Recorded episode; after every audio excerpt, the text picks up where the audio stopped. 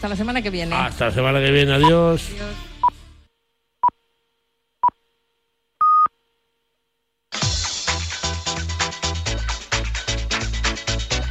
Al límite, con Fernando Soria.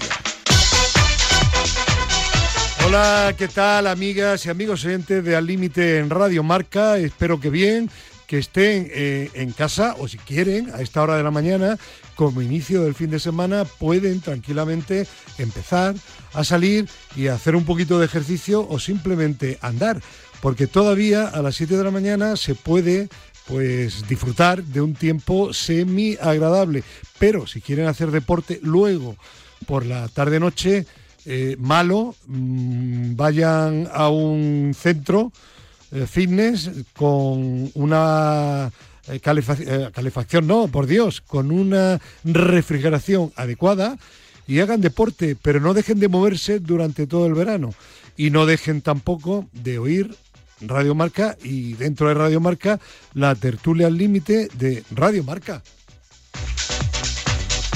Bueno, y aquí estamos con Dani López, nuestro técnico de este fin de semana, y vamos a hablar de una serie de temas interesantes que no voy a anticipar porque tenemos muchos e interesantes. Así que, si les parece, vámonos directamente a nuestra mini tertulia de fútbol de cada fin de semana. Profesor López Nombela, buenos días. Muy buenos días. Eh, Pedro Calvo, buenos días. Muy buenos días. Gerardo Cebrián, buenos días. Hola. No ¿qué te extraña porque con ese tipito que tiene, aunque es bajito, pero matón, ¿verdad? Hombre, Pedro. Claro. Pedro es un tipo que se defiende solo. Claro, claro. Tú como estás casado y muy bien casado, por cierto, pues ya te descatalogaste hace tiempo, ¿no? Yo hace como, no sé, 40 años que Sí. estoy fuera del mercado. Ya, ya, ya, ya, ya. Oye, ¿la, la señora de Cebrián está bien madridista o no? Señora de Cebrián es madridista, evidentemente, porque si no, no sería señora mía. Obviamente. Además, además os diré que no solamente es madridista, Sí. sino que además le encanta el atletismo. Enda, hombre, también. ¿Eh? Es que si no, Cuidado. puertas. vale. Y en el lío en el que están metidos el Tenerife y el Girona, segundo partido, se juega, mola. Se, se juega mañana domingo, ¿no? Sí, por la Mola, mola, mola. Vale. Mola, partidazo. Empate a cero, partido de ida. En la vuelta Girona-Tenerife, profesor. Partido de ida en Tenerife, un Tenerife muy abierto, tremendamente eh, eh, dentro del área o del campo del Girona, buscando ansiosamente marcar, pero no pudo. ¿Ese podría ser el resumen del partido o no? No, no, No. no va a ser Eh, ese el resumen. No, digo el del partido de Tenerife. El anterior, Sí. no, el Te- Tenerife estuvo, hizo lo que tenía que hacer. En su campo, ¿no? Cuando no Ah. puedes ganar, procura no perder. Pero ahora te toca en tu campo. Claro, el truco, Pedro, es que si terminan los dos partidos empate a cero, el que sube es el Tenerife. El Tenerife sube. Sí. O Sí, sea, pero- que- pero de todas maneras, el fútbol directo del Tenerife no es lo mismo que el otro. Que cuidado, que esos dos equipos, que esos dos equipos, Profe, cuidado. ¿u- ¿usted quién quiere que gane? No, yo quiero que gane el Tenerife porque está allí tres Pues años. sube, sube el Girona. Usted quería que el Eibar subiera y le eliminaron. ¿Eh? Profe, de- profe, defiéndase. No, no, no, no, yo quiero que... Sube el Girona. Profe, ha sido muy malo, ha ido a pillarle, menos mal que... que Sí, sí, salido ha ido a pillarle. eh. Ha ido a pillarle. Pero ¿por qué me está diciendo eso? ¿Es que ha Porque- jugado ya? No, no, no, no, no, no. No, porque le ha dicho que el partido de ida al Tenerife tuvo un montón de ocasiones, no sé qué, no sé cuánto, y, es mentira. es mentira, Es profe. mentira. Pero Que no vio el su partido, que El no lo vio, profe, reconozca que no lo vio. Que yo no he visto el partido. No, Sí no lo vio. Veo, mira, veo los partidos de madrugada, cuando Ya. en cuanto que me despierto un poco Claro, ya- es que usted como no duerme, usted era como Jesús Gil, que no dormía nunca. Sí, bueno. Vale, bueno, hablando, no- hablando en serio, eh, ¿quién se clasifica? A ver, Yo, yo creo ¿Quién que sube? ¿Quién yo sube? creo ¿Quién que el? Tenerife. vale. Tú, usted quiere y cree. ¿Y Pedro Claro. Calvo y por qué? Pues yo creo que sube el Girona, porque estos tres últimos años los equipos que se han metido en la última jornada en el último puesto y cuando han tenido todo en contra, en el campo del rival lo, ha- lo han sacado. Y además, eh, ya lo hablamos la semana pasada, Sí, no, no, pero, sí, sí. pero reitero, eh, como ha dicho el profe ahora, es un equipo, Tenerife es un equipo que juega muy directo, Girona es un equipo que le gusta jugar más combinativo y Tenerife tiene que arriesgar y yo creo que el Girona puede ganar perfectamente en Tenerife. En Tenerife no, en Girona. No, no, no, en bueno. Tenerife. Ah, en Tenerife, sí, En perdón. Tenerife. Pero Perdón, Tenerife. que Jugaron en Girona el otro día. Perdón, perdón, que sí, que se juega el segundo partido en el equipo. Es que me lo han escrito mal en el guion. Pues, Sí, Ay. sí, no, no, pues. de hecho, has Pues- estado hablando del partido del otro día y fue en Girona. Claro. Ya, sí, parecía que era en Tenerife, sí, no, no, ya. Sí, fue de broma, sí. Bueno, pues, ¿y tú, Gerardo?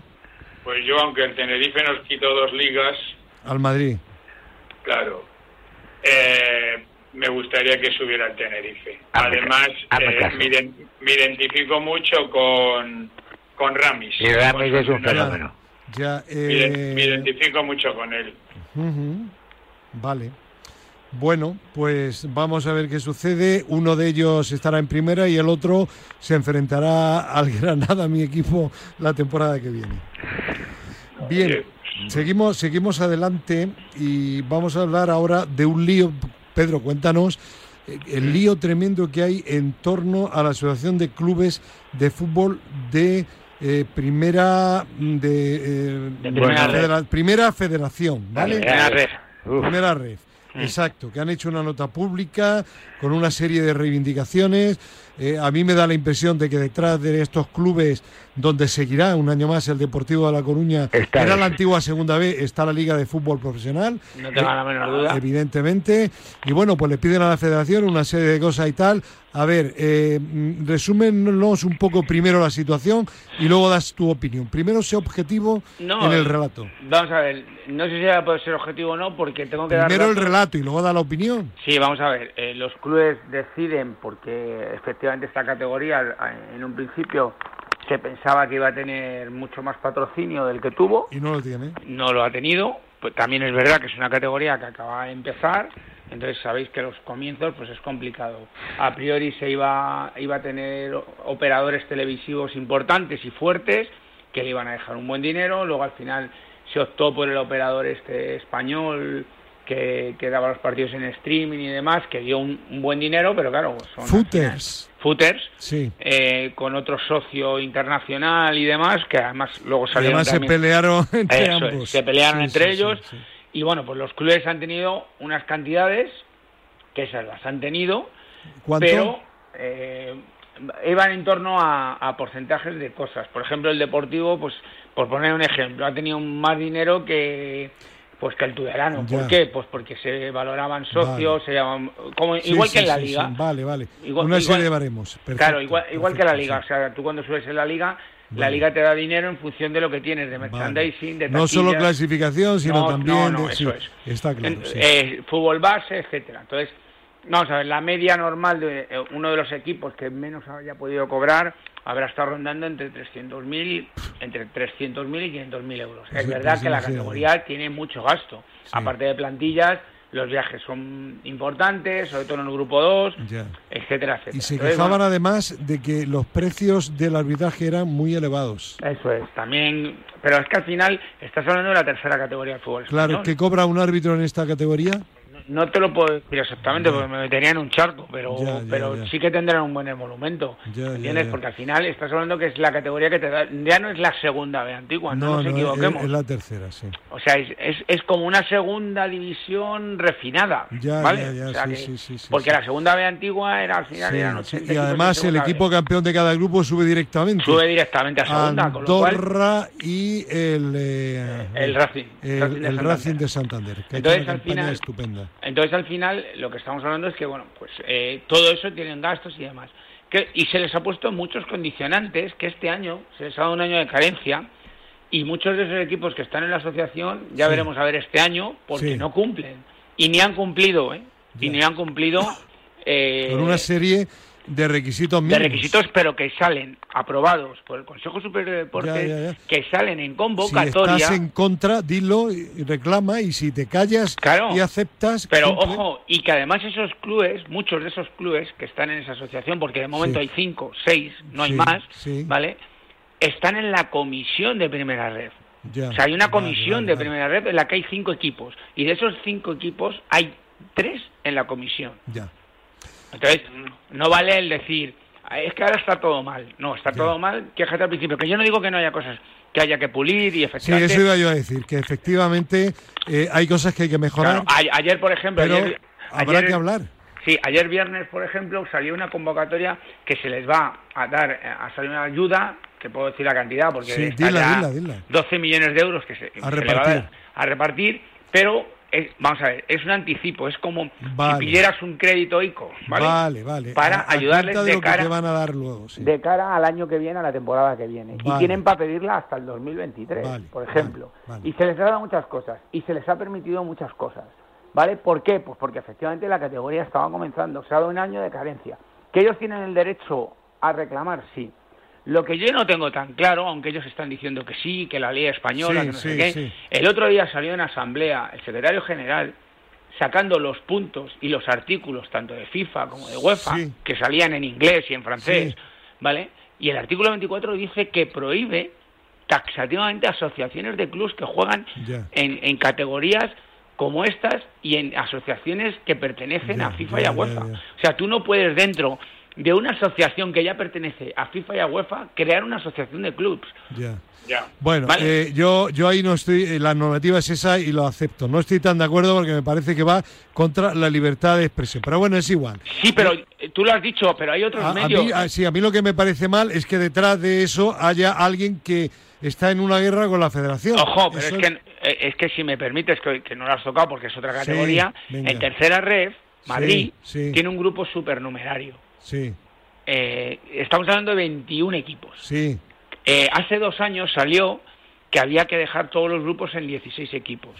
Por muchos conceptos, por las Sí, ayudas que sí, se dan, sí, tal, pero nos pilló todo el tema de COVID y todo lo contrario. Se dejó, no descendieron equipos, se hizo ayudas y demás. Pedro, que Y- el tiempo vuela al grano. Termino. Y se ha denunciado ahora que han bajado este año ocho equipos en Madrid porque era un grupo supernumerario. Bueno, Y, vale. se ha de- y se ha denunciado a un juez para que para que no os bajen Claro, esos sí, equipos. sí, a- aquí... ¿A través de quién? Pues de la Asociación Ya, de Proliga. ya, ya, pues ya, pues sí, ya sí, está, pues es que no hay más. Bueno, que eso, que, que el, El fútbol Coruña, no tiene español... nada que, el Coruña no tiene nada que ver en esto.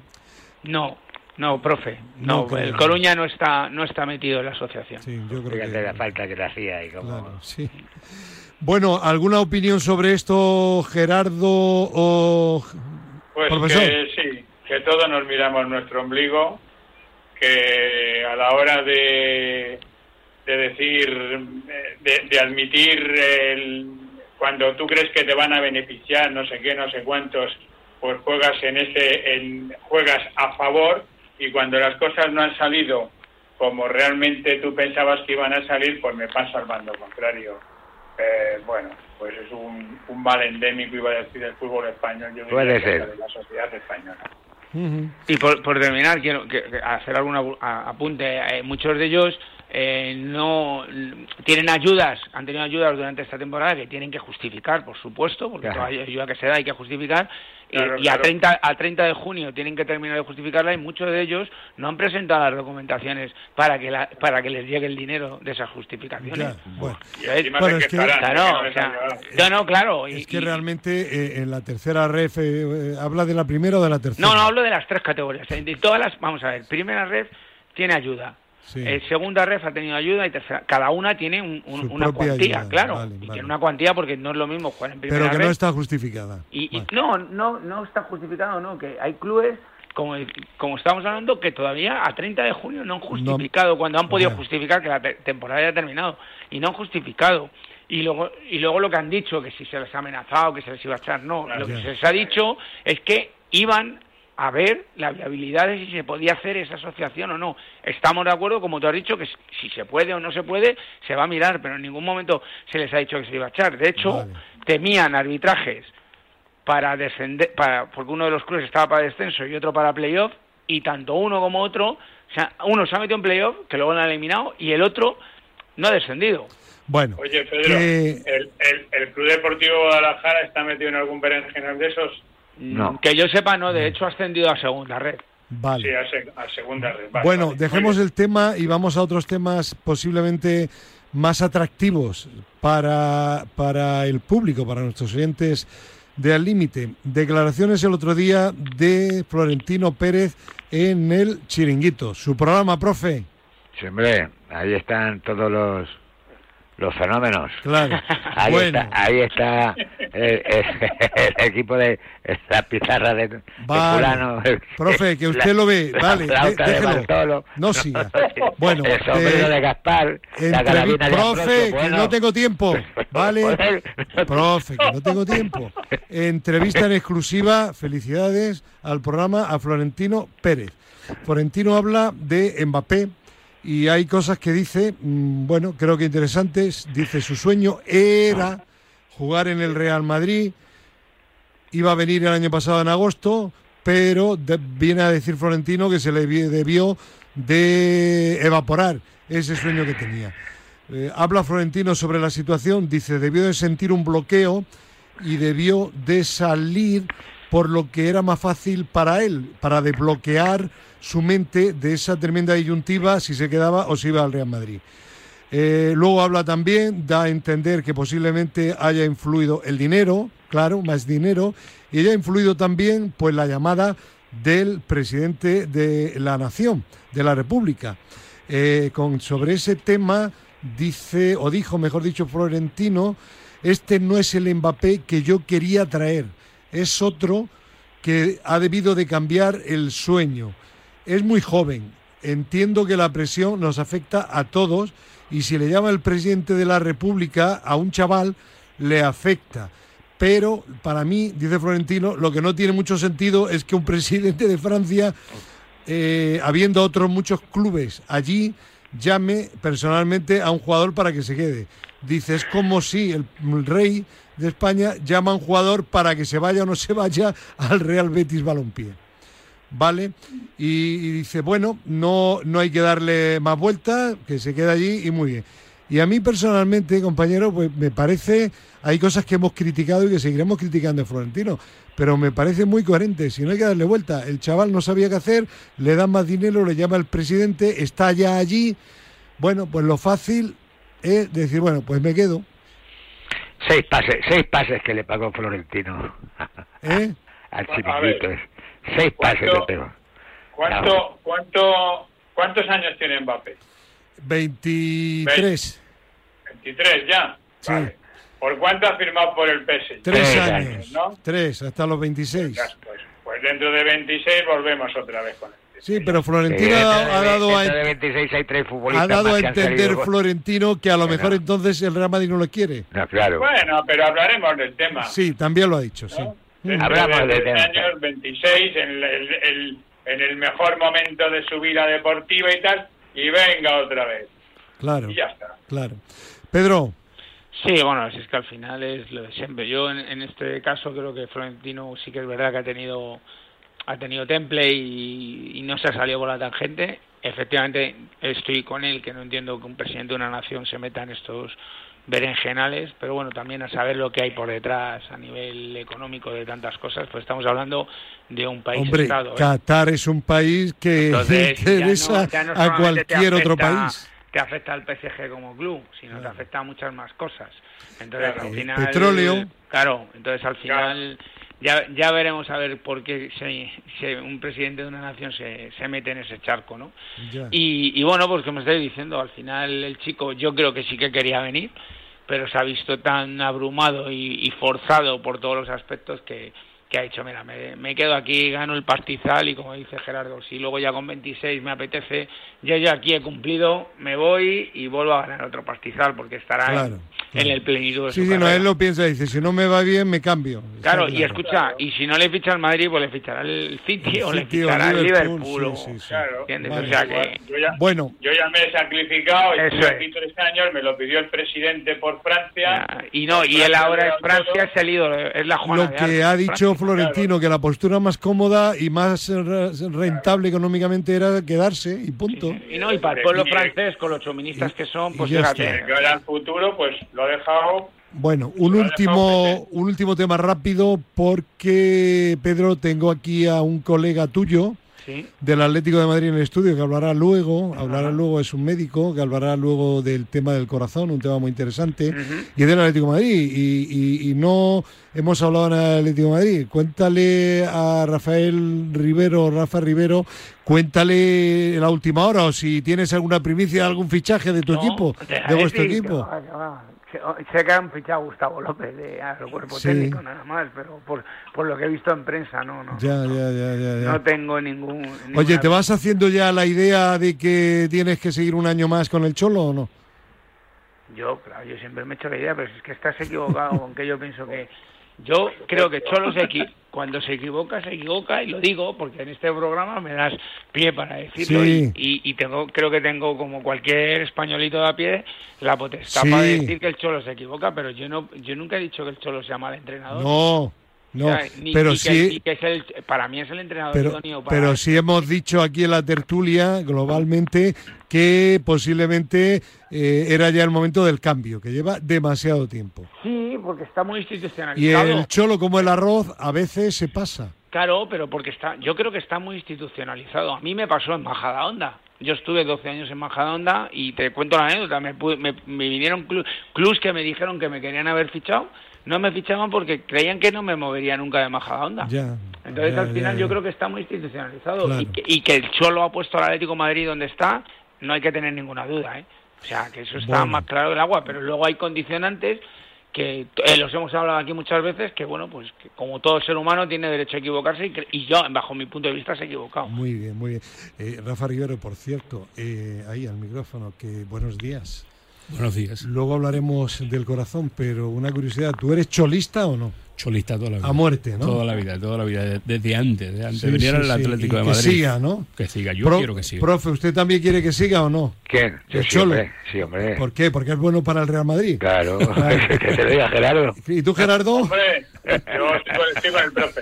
Ya, ya, ya. Decían que si el Madrid no ganaba la Champions que iban a fichar al Cholo Simeone.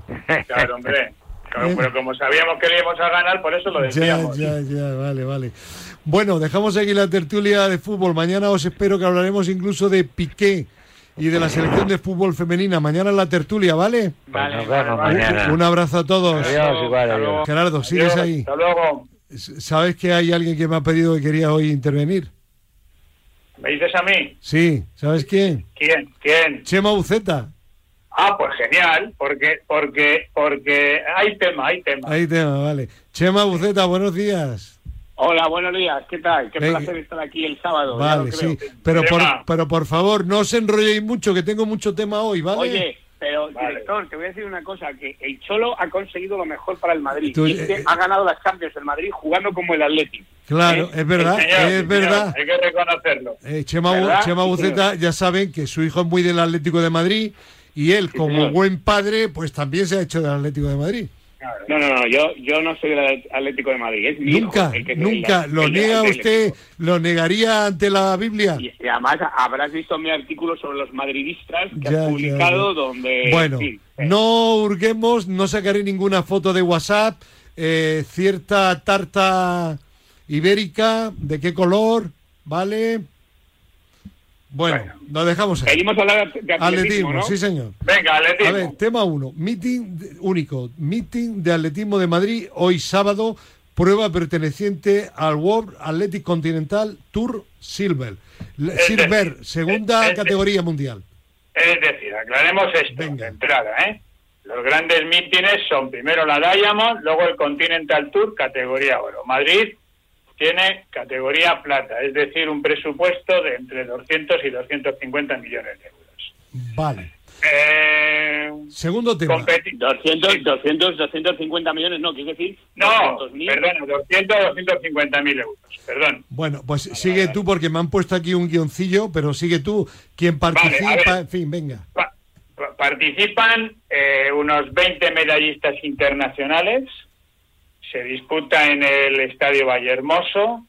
La competición empieza a las 20 horas 30 minutos para evitar Hoy sábado. eh, eh, la, la- sí, sí, hoy sábado para evitar la fuerte ola de calor que, que tenemos en todo el centro de la península. Y eh, si me tengo que decantar por dos pruebas, ¿Mm? Pues me voy a decantar solo por una, porque por la otra tengo una muy mala noticia. Venga. Eh, para mí la gran prueba del meeting es el 800 Ujú.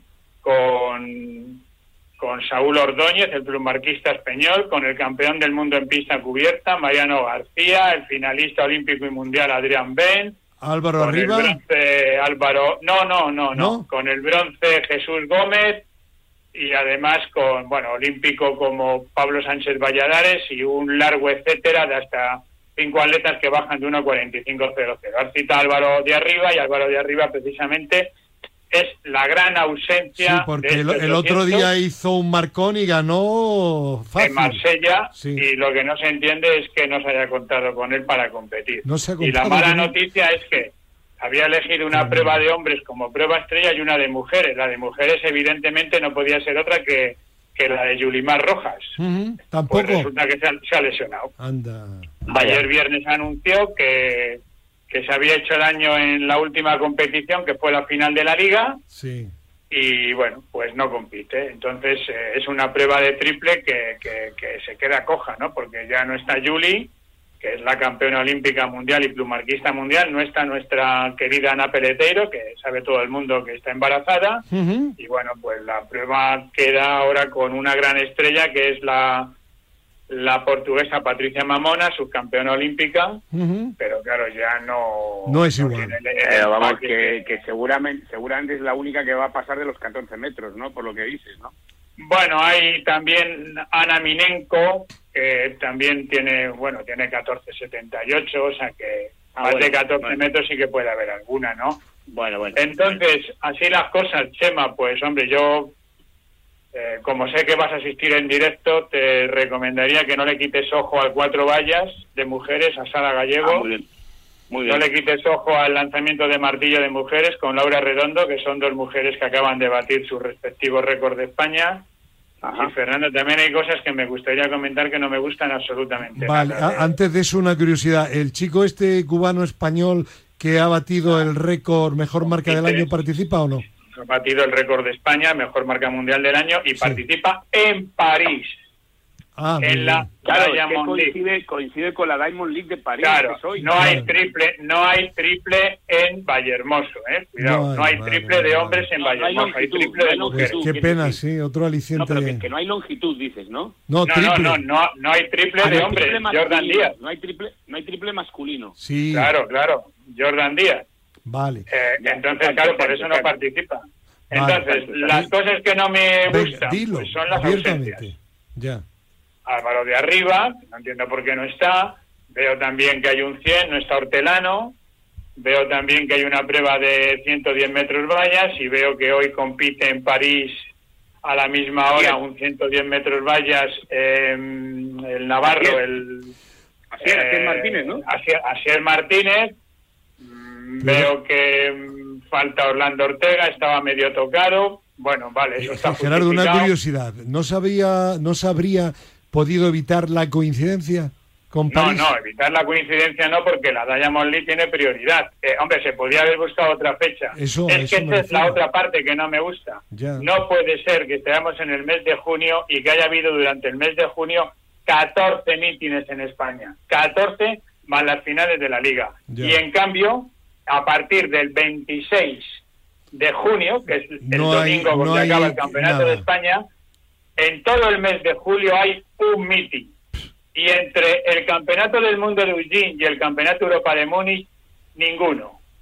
Entonces, yo lo que quiero reivindicar aquí es que quien ordena el calendario nacional es la Federación Española de Atletismo, que es quien tiene potestad para, para eh, organizar y programar las pruebas que se incluyen en el calendario nacional. Claro. Eh, y lo siento, yo pero la- hay dejación de funciones.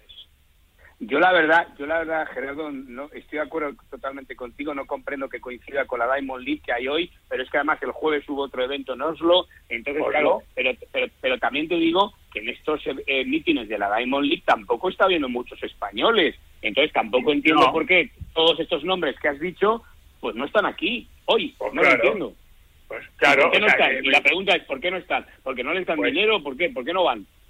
Pues, pues evidentemente algunos dicen que no se ha contactado con ellos, eh, el caso de, del salmantino Álvaro de Arriba, y si, se ha- y si lo han hecho es cuando él ya tenía programada su, su, su temporada, y claro, si se había comprometido con otros, pues, y, y- y evidentemente también puede haber un, un problema de, de, bueno, pues que no les pagan lo que quieran, pero bueno, esto ha ocurrido siempre.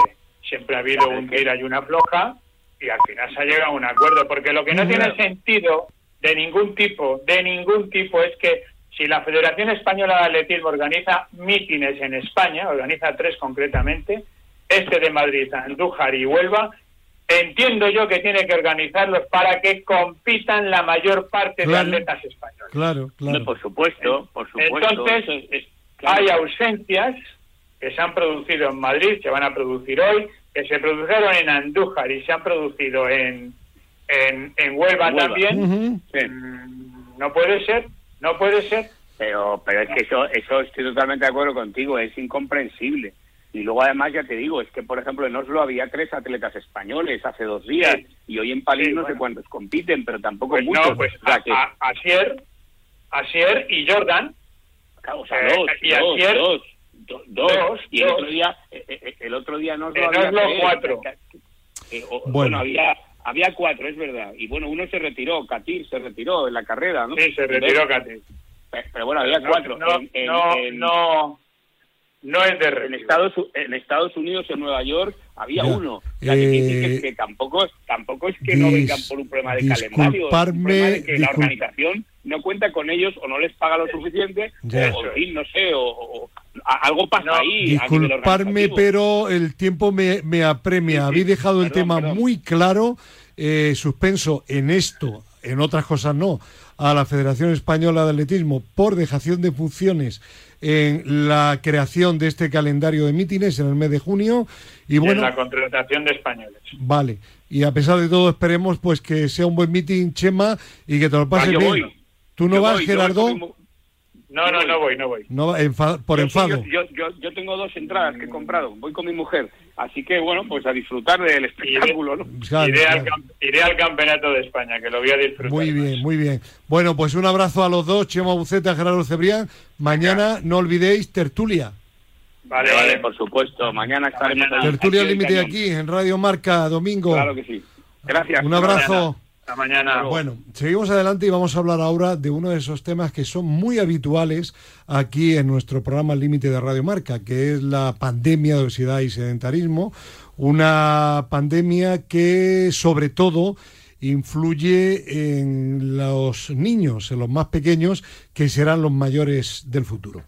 Esta semana ha habido un, acto, bueno, hace unos días, un acto bastante interesante, importante, con la presencia incluso del presidente del Gobierno de España, Pedro Sánchez. Estuvo también eh, Pau Gasol, que a través de la Gasol Foundation están haciendo una labor increíble para intentar reducir los índices de obesidad infantil en España.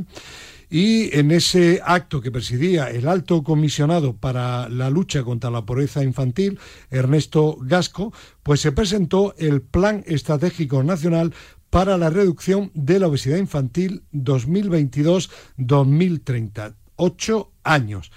Y está formado por una serie de medidas para revertir la tendencia, pero ¿Quién mejor que el propio alto comisionado para explicarlo a nuestros oyentes? Ernesto Gasco, ¿qué tal? Buenos días. Buenas. Y gracias a Radio Marca por darme esta oportunidad de poder llegar a, a tantas personas que os escuchan, ¿no?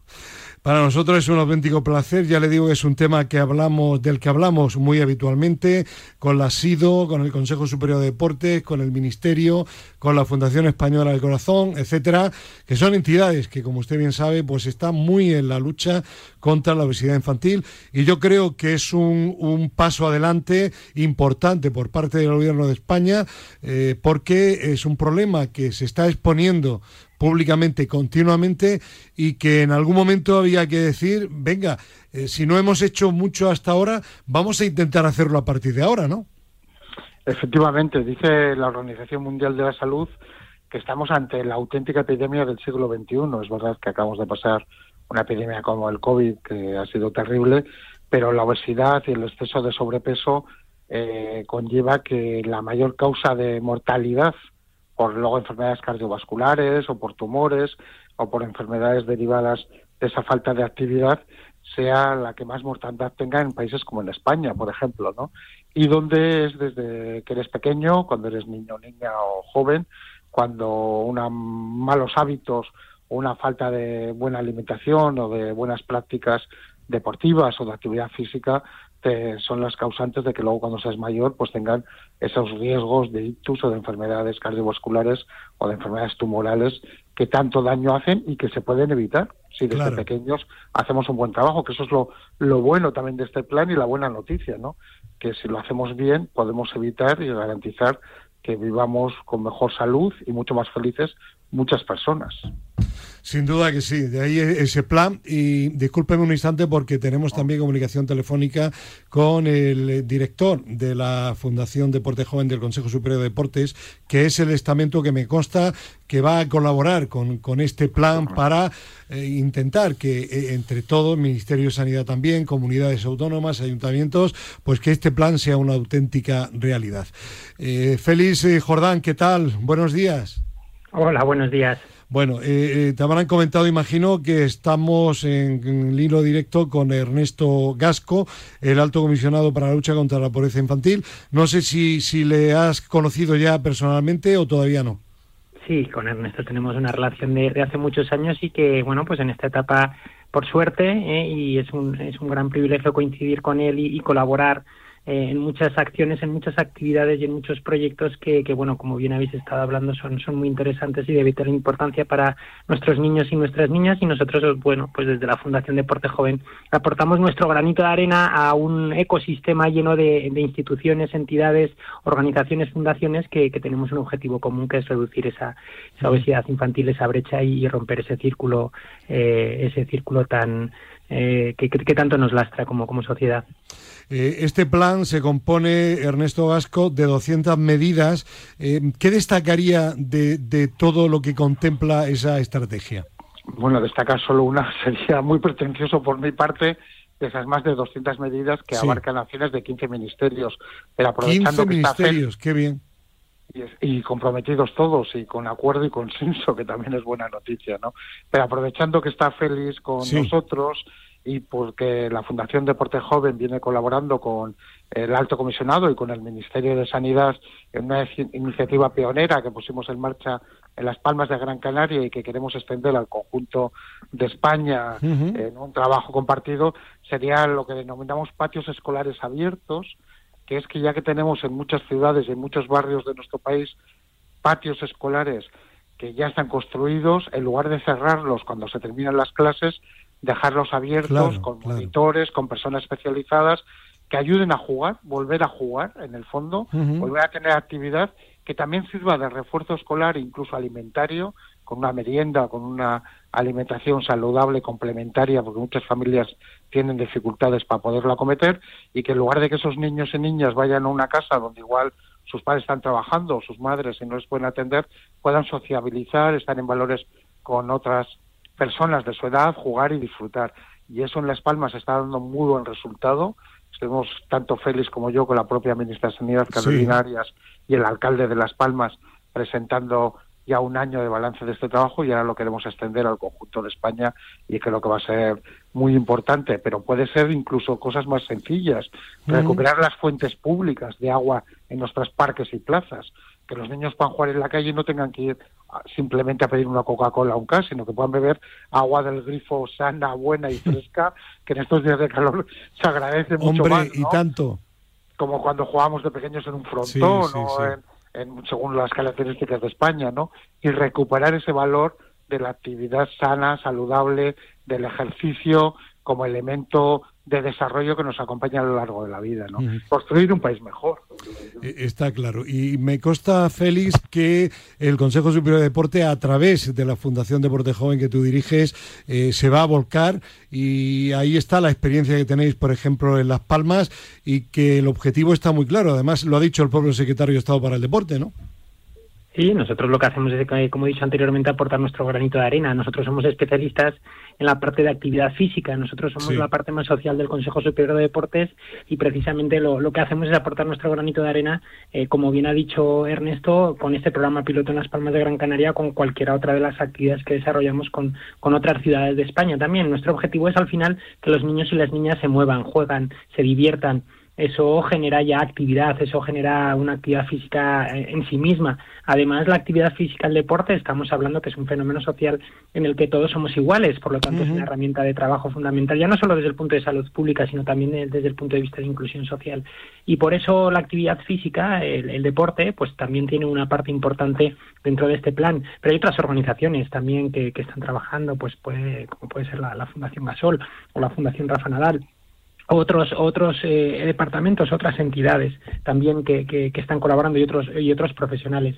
Nosotros la actividad física la vemos como, como elemento fundamental, como elemento esencial, ya no solo de los niños y de las niñas, sino de la población en general. Una mejor adquisición de hábitos saludables eh, es un ahorro en el gasto sanitario, pero también es eh, un ahorro y también es un beneficio desde el punto de vista eh, social y cognitivo.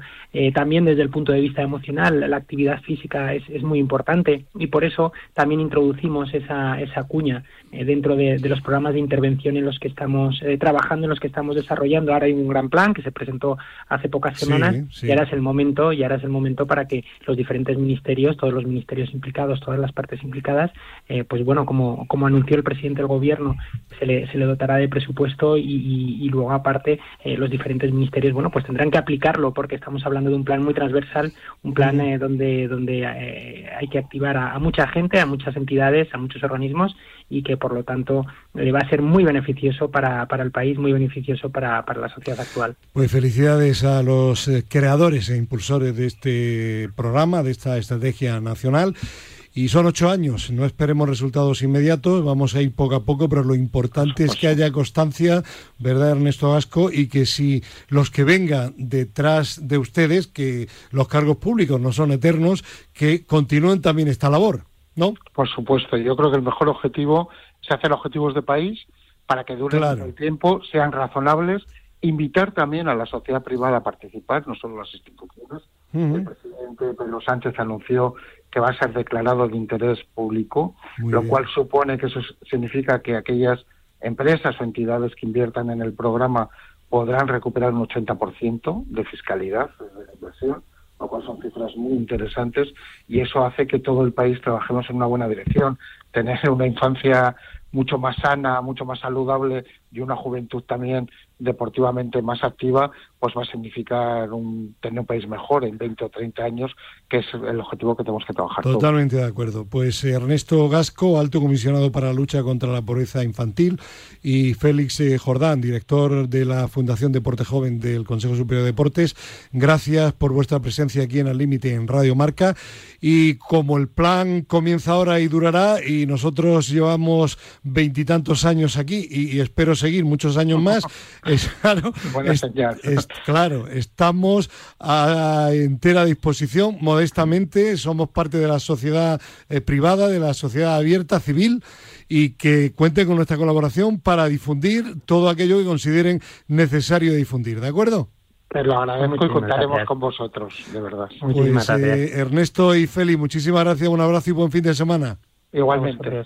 Igualmente. Bueno, pues seguimos adelante y lo que vamos a hablar ahora pues tiene también alguna relación con todo lo que es la obesidad, la salud, etcétera, etcétera, puesto que la obesidad pues tiene también una influencia muy importante para para el, el corazón.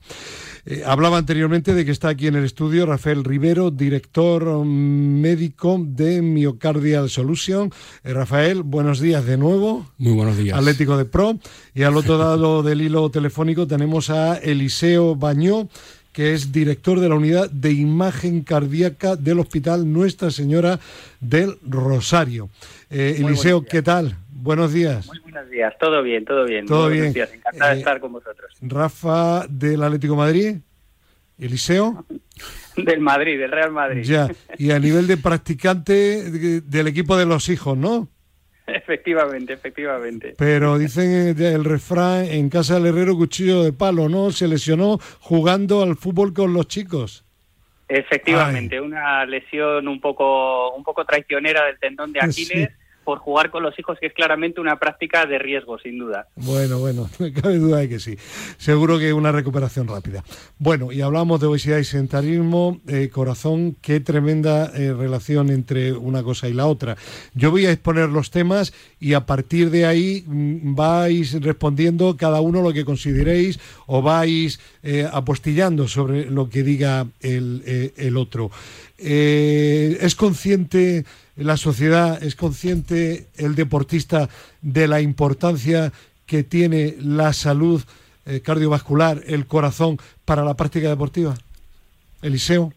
Bueno, eh, yo creo que el deportista sí es consciente eh, de la importancia que tiene la salud cardiovascular, pero muchas veces no tiene todas las herramientas en- disponibles o no fácilmente disponibles. Es verdad que cuanto más prevengamos a nivel de salud cardiovascular, eh, más seguridad vamos a tener, más vamos a ganar y minimizamos riesgos que pueden darnos eh, grandes disgustos. Mm, Bien, eh, dicho esto, uno de los gravísimos problemas que hay en el mundo del deporte y que todavía no se ha dado con la tecla, pero por eso vamos a hablar hoy, es el tema de la muerte súbita. Eh, deportistas que aparentemente están bien, bueno, el caso de Eriksen, el último en el pasado eh, Campeonato de Europa de, fútbol, que afortunadamente ha podido volver a jugar en la Premier, en la Liga Inglesa, y, bueno, pues eh, es el gran misterio, por qué deportistas que aparentemente los reconocimientos están muy bien, resulta que hay algún problema en su corazón y al final unos fallecen, lamentablemente, otros no, pero tienen gravísimos problemas. Eh, ¿Se está avanzando lo suficiente en este área, Eliseo? Eh, bien, eh, la muerte súbita, como dices, es un auténtico drama. Es eh, lo peor, evidentemente, que puede ocurrir en la vida y es eh, relativamente difícil prevenirla. Sí se está avanzando, hay técnicas eh, que nos permiten hoy día prevenir o, o predecir cuáles son los pacientes que tienen más riesgo de muerte súbita, tanto desde el punto de vista genético eh, como desde el punto de vista clínico y sobre todo de imagen que es eh, mi especialidad, es, es lo que lo que me gusta y lo que pongo pasión día a día. Y desde luego desde el punto de vista de imagen cardíaca sí hay eh, avances importantes y que han demostrado que pueden predecir cuáles son los pacientes con mayor posibilidad de tener muerte súbita. Y por ejemplo pues una de las herramientas que puede Sí. servir eh, para, para predecir ese perfil de pacientes o estratificar el riesgo de los pacientes de muerte súbita es medir el strain miocárdico con la herramienta del Mayo Strain. Efectivamente. Eh, a mí me, me ofreció un, amigo eh, la posibilidad de hacerme ese estudio que ahora va a contar Rafa Rivero.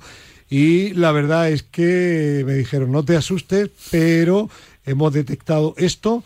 Eh, normalmente no se hubiera detectado, normalmente no ibas a tener ningún problema, a lo mejor dentro de 10 años sí, pero a partir de ahora vamos a hacerte una serie de, de chequeos, vamos a estudiarlo bien y seguramente dentro de 10 años vas a estar, bueno, casi para re- correr la maratón de Madrid o la de Boston. A ver, eh, Rafa Rivero, explica un poco a los oyentes eh, qué es lo que lo que hace MioStrain y mm, qué es lo que podéis detectar que hasta ahora no se detectaba adecuadamente. MioStrain, MioStrain es una tecnología muy novedosa, ah, con un desarrollo científico eh, muy largo y, y la tecnología y la secuencia, la secuencia de la tecnología muy bien validada y publicada por muchos años. ¿Qué viene a traer? Es, eh, es, es una secuencia muy cortita donde el paciente entra en una resonancia magnética cardíaca y esto a lo mejor a la gente que lo va a escuchar dice resonancia magnética cardíaca, eso me resulta una cosa muy larga, muy compleja, metido dentro de un tubo de una resonancia, lo que tal. Esto es Muy, muy simple, 10 minutos y sin contraste, ese liquidito que te meten en el Eh, cuerpo. Exactamente, 12, en, en realidad la secuencia son 12 latidos cardíacos, es todo la, la- el- el- la- la adquisición de, la- de lo que es la secuencia del, de donde nos sacamos la información que necesitamos para hacer un, pros- un postprocesamiento muy pequeñito, donde te damos un reporte completo total de tu salud cardíaca, te la cualificamos y te la cuantificamos. De hecho, cuando estuviste tú en el hospital, Sí. en lo que te estabas cambiando tú de ropa y estábamos conversando, ya teníamos el reporte en tu mano. Sí, sí. Y el doctor Bañó y el doctor Bañó lo, lo- lo discutió contigo, lo- te lo presentó. Entonces, ¿qué hace eso? Bueno, pues permite hoy no solamente atletas, porque aunque estamos hablando hoy aquí de, lo que es el deporte y la salud. Yo decía atletas porque son, digamos, la élite, pero claro, eh, eh, y están preparándose y con reconocimientos continuos, pero cualquier persona tiene que cuidar muy mucho el corazón, aunque no haga deporte. Exactamente, deportistas, deportistas, deportistas uh, populares, atletas de alto, de alto, de alto ah, rendimiento, eh, estos chicos, niños que, que, serán el futuro, que de los que hablabais antes, mucha gente que tienen o no algunos síntomas o no tienen síntomas, que están en la, en la comunidad y que hoy, mediante esta tecnología, nos permite muy precozmente detectar si tienen un, problema de disfunción cardíaca, que es la tecnología o el, lenguaje que usamos, que no tiene que ser patológico, no tiene que ser que el paciente esté enfermo, ah, sino que estamos prediciendo algo y detectando algo precozmente que nos permite revertir optimizar, tratar el paciente, tratar el corazón y buscar mm, algún tipo de, intervención que no tiene muchas veces que ser médica, pero que, o de tratamientos clínicos o medicina, pero que nos permite revertir cosas y, hacerle frente a cosas que antes no podíamos detectar. Eso es lo que traemos, eso es lo que me os Eh, Eliseo Bañón, me consta que, que eres un cardiólogo eh, bueno, radiólogo, radiólogo, en imagen cardíaca, un poco lo mejor de, con, una trayectoria internacional, un prestigio internacional importante. Eh, para ti, esta, esta técnica, ¿qué, qué te aporta eh, que no tenías a tu disposición anteriormente? Bueno, la, la, joya de la corona de esta técnica es la detección precoz, es poder llegar antes a detectar anomalías en pacientes en los que el resto de las pruebas son normales. Eso vale oro en, patología cardiovascular porque nos, abre una ventana terapéutica que nos permite cambiar el pronóstico de los pacientes. No es lo mismo tratar una enfermedad cardiovascular en un momento precoz que cuando ya la disfunción comienza a ser irreversible. y tiene mi caso, por ejemplo. Efectivamente, entonces es, es, un poco aplicable a, todos los pacientes. El caso de cuando te detectamos eh, una, un strain bajo, una puntuación baja de strain con diferentes eh, disfunciones en, en la contractilidad, en la deformación miocárdica, eh, pues eso mismo nos permite con el resto de las pruebas normales instaurar un tratamiento antes de que sea más tarde y eso es lo que aporta precisamente esta tecnología. Mm. Eh, Rafael Rivero, eh, el sistema sanitario público y privado está empezando a conocer y a introducir esta tecnología dentro de, su, de sus equipos. Sí, sí. De hecho, de hecho hay una hay un, la tecnología es muy novedosa, pero muy, muy conocida desde el punto de vista científico. Los médicos y los cardiólogos la conocen. Eh, sí es cierto que tenemos que desarrollar mucho más la parte clínica de, lo que es el médico normal, que, el cardiólogo normal de todos los días, que, tiene que ver mucho más reporte de miostren, que, que, es la tecnología como tal, pero desde el punto de vista de la privada, sí, yo creo que ya, por ejemplo, el, doctor Eliseo Bañón, Nuestra Señora del Rosario, con el primer centro de prevención cardíaca usando esta tecnología en España, es un centro importante y, y, una, y algo muy importante en el cual incluso la consejería de Sanidad de Madrid vino, exacto, eh, vino, estuvo presente en el lanzamiento de este centro eh, con, el, con el doctor Enrique Ruiz Escudero. Hay otros centros privados en, en, Madrid que comienzan programas incluso de cardiooncología, los puedo mencionar, por ejemplo en, el Hospital La Milagrosa de eh, Hospital de La Milagrosa, donde hay un programa ya con Miostren de cardiooncología y otros hospitales, por ejemplo el Virgen del Mar, que, eh, que también van a comenzar a ser un programa de prevención también eh, cardíaca en, ello. Desde el punto de vista de la pública, pues bueno, pues tenemos ya varios, tenemos varias, tenemos varios ah, ejemplos en hospitales, como por ejemplo el Hospital Ramón y Cajal y hospitales Gregorio Marañón, donde comienzan a haber conversaciones de, cómo venir e implementar este tipo de programas. Perfecto, pues eh, ya digo que lo, lo, he probado personalmente, que, que ha sido maravilloso, no me han asustado, no me he asustado yo tampoco, pero me ha venido bien para tomar esas medidas preventivas que son imprescindibles para tener una vida larga gracias a un corazón sano. Pues eh, ya saben, la técnica se llama Miostrain, se está implantando y desarrollando poco a poco y dentro de poco, de poquito tiempo, pues seguro que va a ser muy popular. Eh, antes de despedir, ya sabéis que el tiempo es oro en la radio, ¿alguna cosa que queráis añadir? Que, que visitéis el, Centro de Prevención Cardíaca del Rosario, que es donde tenemos el Centro de Prevención de Cardíaca del Rosario, eh, Nuestra Señora del Rosario, y ahí está la página y ahí podéis, si queréis, a, ver más información e incluso pedir hacerte un maestro. Eh, Eliseo, ¿alguna cosa más por tu parte? Pues yo solamente añadiría que el espectro en el que se puede ser útil MyStrain es muy amplio, que hemos hablado sobre todo los pacientes del, en el aspecto de prevención, asintomáticos, pero que también cualquier paciente que ya tenga una enfermedad cardíaca conocida, como mencionaba Rafa, eh, pues un paciente oncológico, un paciente que tenga una enfermedad valvular, un infarto ya conocido, que haya pasado el COVID y quiera saber si, si tiene algún tipo de secuela miocárdica, es una técnica también muy buena para hacer un seguimiento. Nos permite seguir de forma muy reproducible, muy fiable, cómo está siendo el tratamiento y cómo evoluciona esa patología y permite, por tanto, estratificar y tomar decisiones. O sea que no debemos olvidar que también para los pacientes que están enfermos del corazón nos va a aportar mucho y nos va a ayudar a que se manejen mejor.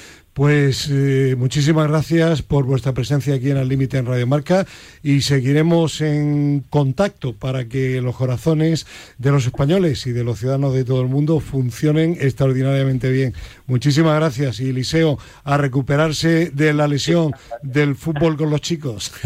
Muchas gracias, Fernando. Un auténtico placer compartir este rato con vosotros. Muchas gracias. Buen fin de gracias. Gracias, Rafael Muchísimas gracias. Bueno, pues vamos a hablar ahora de España se mueve, que lógicamente pues está también muy interesada en que los españoles estén pues, pues bien de salud. Hay que moverse, pero para moverse bien hay que tener un corazón sano. Fernando Soria Hernández, ¿qué tal? Responsable de proyectos. Buenos días. ¿Qué tal? Buenos días, Fernando. ¿Qué novedades tenemos este fin de semana? Bueno, pues eh, esta semana traemos una novedad, que es que la semana que viene sale el número 95 de la revista Deportistas. Ya queda poquito, sí. Sí, sí. Bueno, estamos ya casi con una portada, ¿no? Sí, eh, estamos anunciando pues la llegada del, del, programa Deportistas a Teledeporte que estrenaremos el próximo día 7 de julio. Y como contenido principal de la revista, destacar, en este caso, el, informe que hemos elaborado sobre la evolución de los presupuestos de los ayuntamientos, de los municipios. Bueno. Que puedo adelantar, puedo adelantar que ha subido un pelín. Ya diremos la cifra en, en, la revista, podrán verlo los lectores. Vale, perfecto. Esa es sin duda la gran novedad. Eh, fecha que hay en principio para el programa de televisión, el día 7 de julio. Jueves 7 de julio, sí. Vale, sí. ¿Más cosas? Pues nada, esta semana ya te digo que hemos estado totalmente centrados en sacar la revista. Pues la semana que viene, si te parece que ya estará la revista en la calle, profundizamos un poco más en temas como el informe de los ayuntamientos. Del perfecto, perfecto. ¿vale? Eh, Madrid se mueve, programa número 281, 9 y cuarto de la mañana el domingo en Telemadrid. Eh, ¿Qué temas eh, resaltamos? ¿Lo más importante? Pues mira, el tenis y el balonmano serán nuestros primeros deportes. Nos desplazaremos al Polideportivo El Carrascal de Leganés y al Pabellón de los Sueños de Alcobendas. Luego también tendremos la historia de Ana Palomares, que no permitió que una esclerosis múltiple la apartara de su gran pasión, el deporte. Tendremos una entrevista saludable a Santos Moraga, que es el presidente de la Federación de Baloncesto de Madrid. Y también destacamos la historia de Cristina Pastor, que gracias al deporte consiguió superar sus problemas de salud y los familiares. Todo ello mañana en Telemadrid a partir de las nueve y cuarto de la mañana. Gracias, Fernando. Hasta la semana que viene y ten tiempo para prepararte amplia información. ¿Te parece? Eso es, hasta la semana que viene. Pues terminamos con nuestra doctora favorita, Ana María Jara Marcos. ¿Qué tal? Buenos días. Muy buenos días. Hoy hablamos sobre las roturas del tendón de Aquiles, que son las más frecuentes hoy en día, eh, sobre todo en el sexo masculino y tan solo un 16% del femenino. La edad media ha variado, anteriormente era más frecuente en la primera mitad de la vida deportiva, pero actualmente se ve más en pacientes en la segunda mitad de la vida por la debilidad muscular por el uso y también por la edad aunque generalmente son roturas en deportistas con buena salud, buena musculatura y se han encontrado peculiaridades o particularidades eh, con poca ingesta de agua, con una analítica normal, aunque muchas veces se encuentra una cantidad de ácido úrico elevado. Suelen ocurrir más en el lado izquierdo en los diestros y en el contralateral en los zurdos, apareciendo de forma bilateral en un porcentaje menor. Eh, importante distinguir entre las agudas y las antiguas, así como las completas, que ocupan el mayor porcentaje, y las incompletas, que son bastante más raras. La clínica es que originan un dolor agudo en el curso de un esfuerzo muscular violento, breve, sintiendo la clásica pedrada que se puede acompañar de impotencia funcional, aunque no es infrecuente la posibilidad de proseguir de forma aguda con el ejercicio. El examen se hace con el paciente boca abajo, encontrando siempre el signo del hachazo y conviene conocer todas las peculiaridades para realizar un buen diagnóstico y consecuentemente un buen tratamiento. Y esto es todo por hoy. Muy buenos días. Pues mañana hablaremos más de deporte a la tertulia límite también de 7 a 8 de la mañana. Gracias Dani López. Adiós.